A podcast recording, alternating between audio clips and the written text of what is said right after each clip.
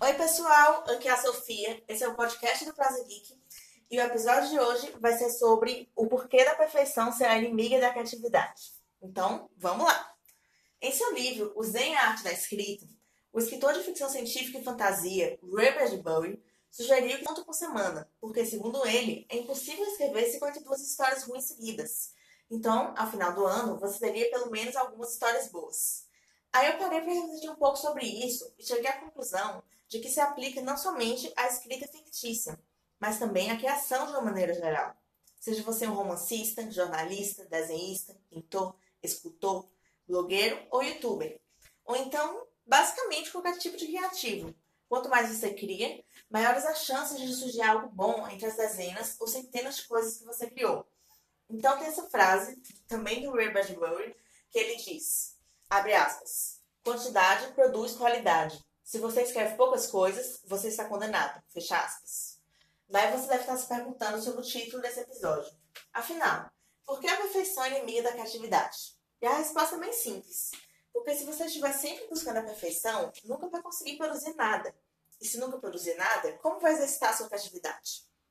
É aí que entra o que o Bradbury disse quantidade produz qualidade. Ou seja, o único jeito de atingir a qualidade é através da prática, seja no que for. Você precisa desconsiderar a perfeição como objetivo. É para aproveitar o processo, sabe? E é o máximo que conseguir. Dessa forma, você terá uma porção de trabalhos feitos por você, o que pode trazer muitos benefícios. Alguns deles eu vou citar agora. Primeiro, você vai ter um portfólio, tendo algo para mostrar aos seus possíveis clientes.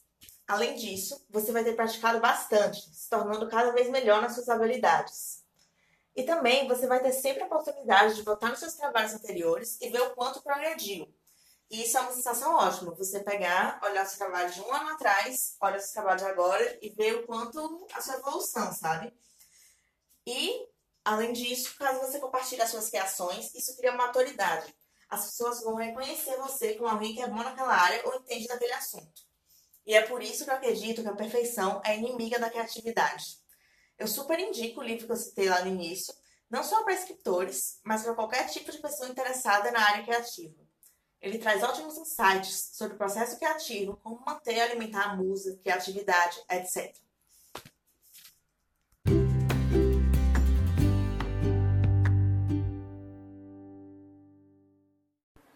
Agora não esquece de seguir esse podcast e também dar uma olhada lá no blog prosageek.com. Fica ligado nos próximos episódios e eu espero que você tenha uma ótima jornada criativa.